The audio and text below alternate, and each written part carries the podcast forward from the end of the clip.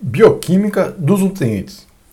Pessoal, já discutimos nos encontros anteriores os nutrientes água, sais minerais, carboidratos, lipídios, proteínas e vitaminas. Agora, as listas entregues de alimentos consumidos por três dias dará suporte à nossa próxima atividade.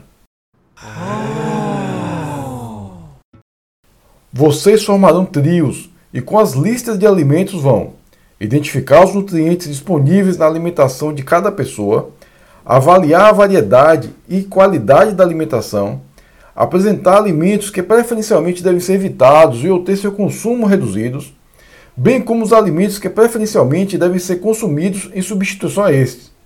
No momento final, vocês, com auxílio de slides, apresentarão os resultados para toda a turma. Não esqueçam de analisar o próprio trabalho e aprendizagem além das apresentações dos outros grupos, concluindo os registros no diário de bordo.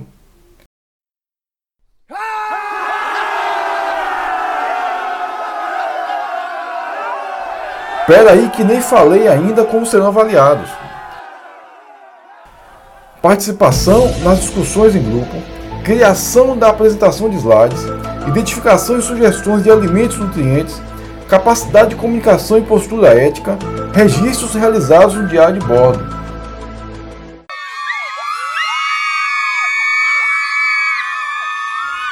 E tem mais. Houve só as competências do curso que estamos trabalhando. Realizar estudos das necessidades nutricionais de indivíduos e coletividades em todas as fases do ciclo vital.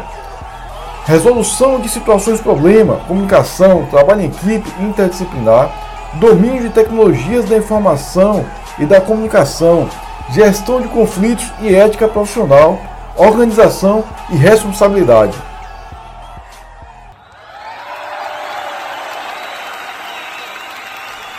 Se liguem, não percam essa atividade essencial saber fazer do exercício profissional.